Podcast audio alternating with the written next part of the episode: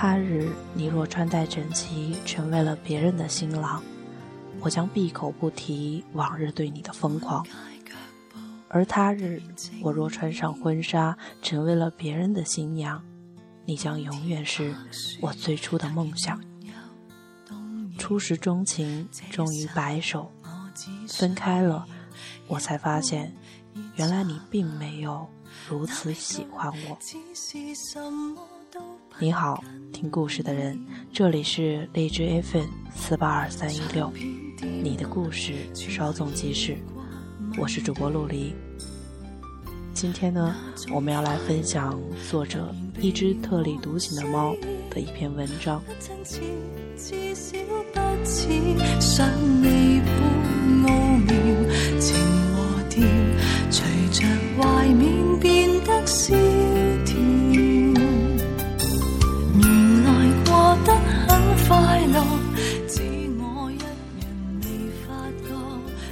我们都以为好一天成功了，就一定会幸福。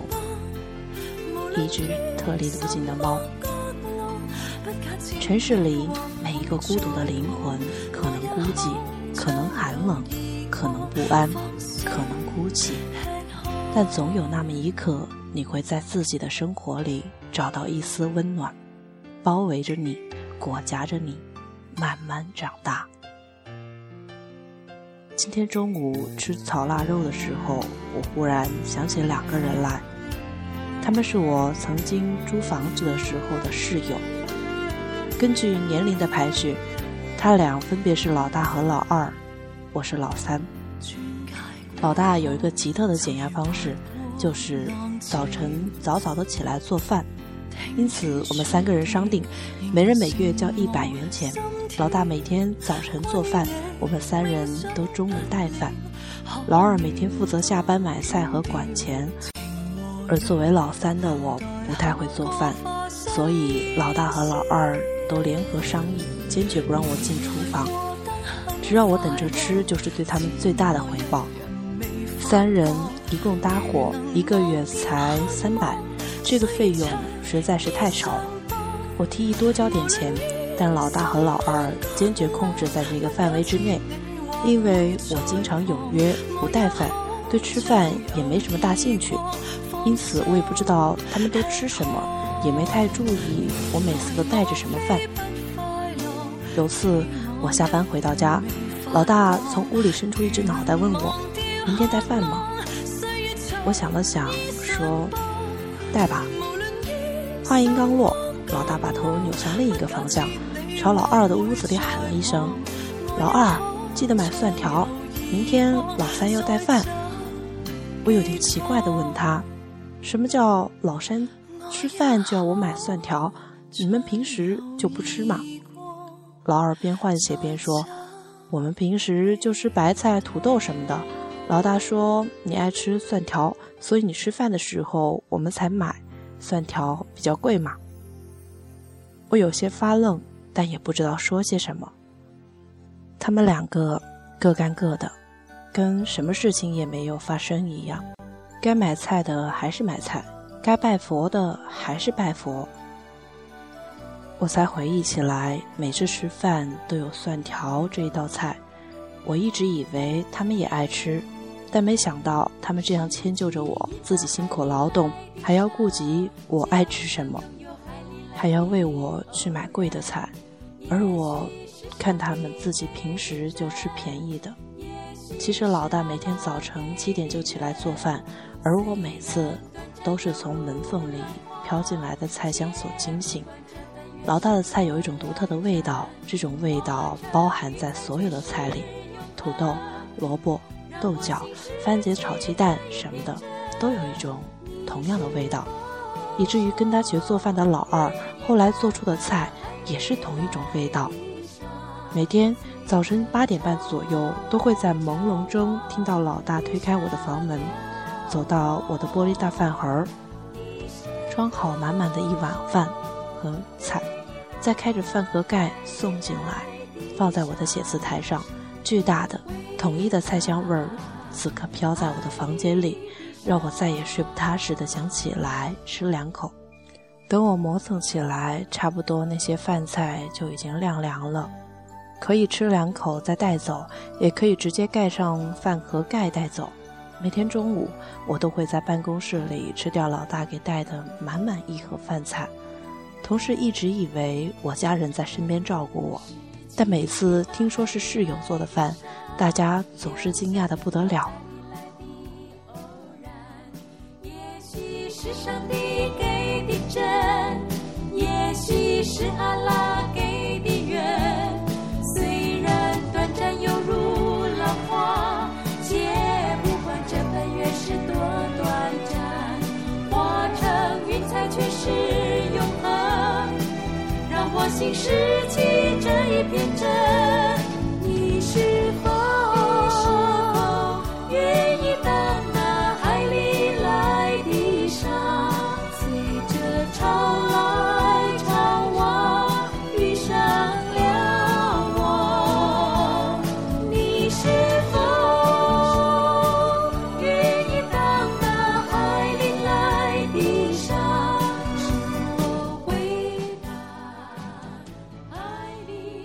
除了做饭，他们也从不让我做家务。现在回忆起来，跟老大、老二一起合租的那两年多的时间里，是我毕业后最忙的时间。每天昏天暗地的，夜里两三点还在工作。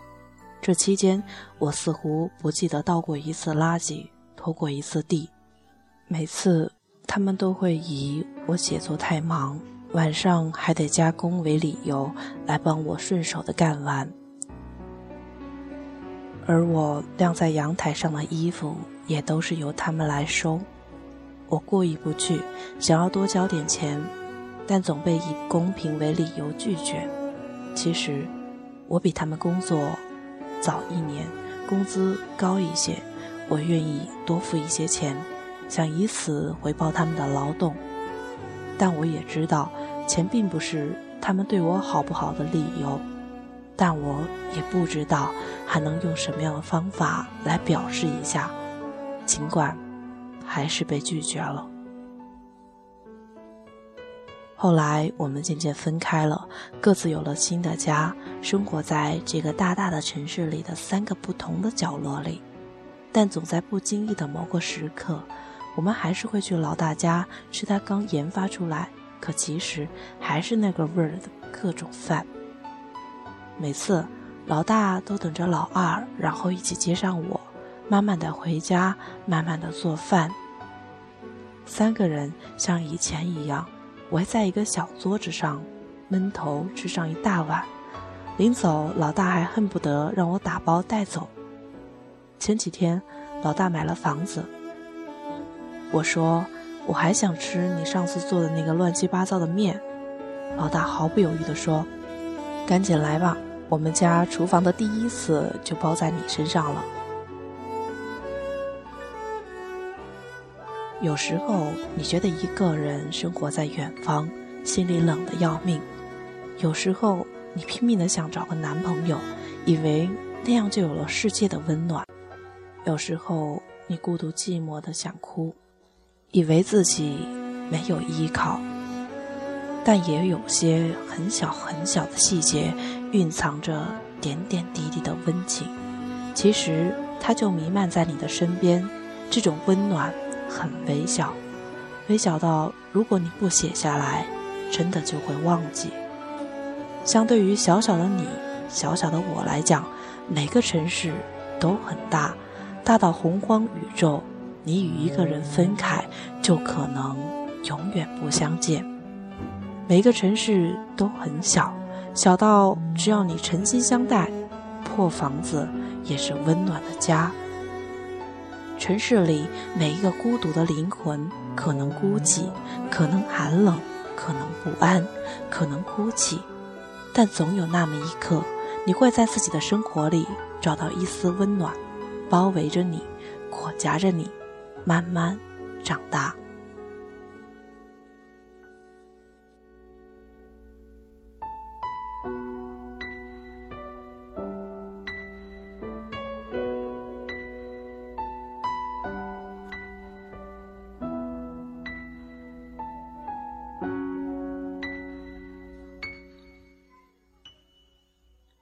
我们都以为有一天成功了，一定会幸福。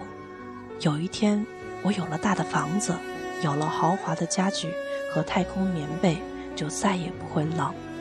可无数的前辈在回顾往事的泪光中，告诉我们：所有关于青春的奋斗故事，都离不开艰辛的环境，捉襟见肘的窘迫。但那些回忆起来能让你的皱纹都舒展开来的人和事情，才是你绵延的生命时光里最温暖、最幸福的事儿。我是幸运的，遇到他们，遇到你们，遇到所有人。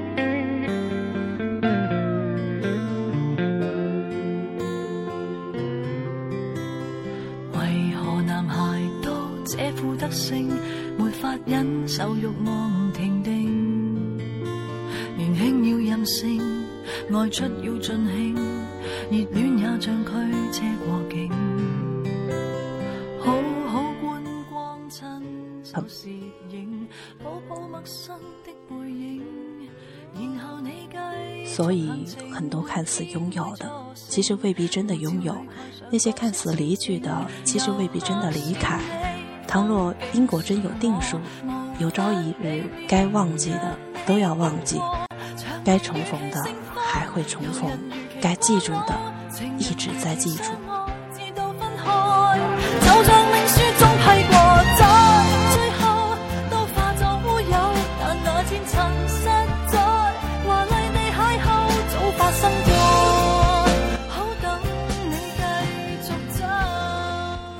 好吧。这就是今天要分享的文章哦，感谢你的收听，这里是荔枝 FM 四八二三一六，主播最近可能有点小忙，所以呢，很感谢那些一直在关注电台动态的人。好吧，今天的文章奉上，晚安。山光水色芳草野花，你那日记写过吗？难道我美？年华为作息一下，夜里你那无聊的牵挂。